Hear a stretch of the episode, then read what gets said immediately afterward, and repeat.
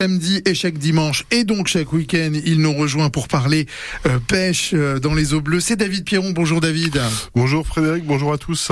On a parlé effectivement hier des, des autres poissons qu'on pouvait euh, donc pêcher donc en, en, en, en ferme, pendant la période de fermeture du brochet et du cendre. Voilà, ça, ouais. exactement. Et donc comment on peut pêcher justement ces autres poissons en ce moment? Alors c'est ça. pour respecter en fait la, règle, la réglementation, hein, on va tout, tout ce qui de près ou de loin peut ressembler à un poisson, on met ça de côté pendant quelques temps.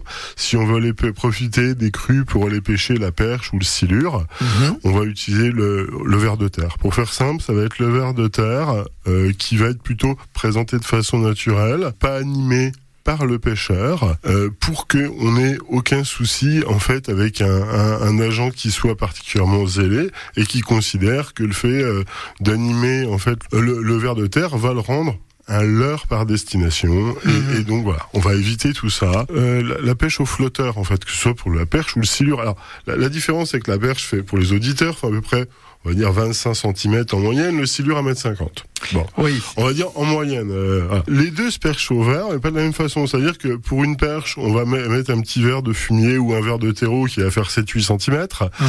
euh, pour le silure, c'est euh, des verres, ce qu'on appelle les verres canadiens, les, les gros lombriques, et c'est plutôt une pelote de 10. Le verre de terre, en tout cas, a, a, des vrais avantages. En hiver, sur des eaux qui sont froides, il est bien repéré. Son odeur est très caractéristique. Elle est mmh. bien repérée, en fait, par les carnassiers. Et en plus, il est extrêmement digeste par eau froide, donc ça en fait euh, un, appât en fait droit vraiment pour la période, les périodes froides.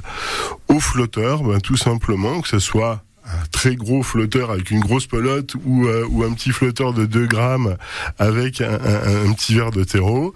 Euh, on va aller on va aller pêcher toutes les zones de, de remous en fait dans les en, rivière là euh, où on va pouvoir retrouver euh, retrouver nos petits nos, nos, carnassiers.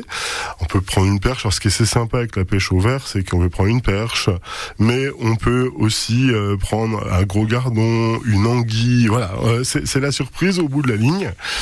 Et, puis alors, on peut faire donc ça au flotteur en, pêchant à rôder, en cherchant les postes un après l'autre, ou alors pêcher au verre flottant, euh, c'est-à-dire on va pêcher en plombé et on va s'arranger pour faire flotter notre verre, euh, le rendre flottant, soit par un, flotteur euh, immergé, donc on utilise un flotteur qu'on immerge et dans le courant en fait le flotteur va bouger et va animer notre grappe de verre, la rendre attractive. Ça les pêcheurs de silure connaissent bien.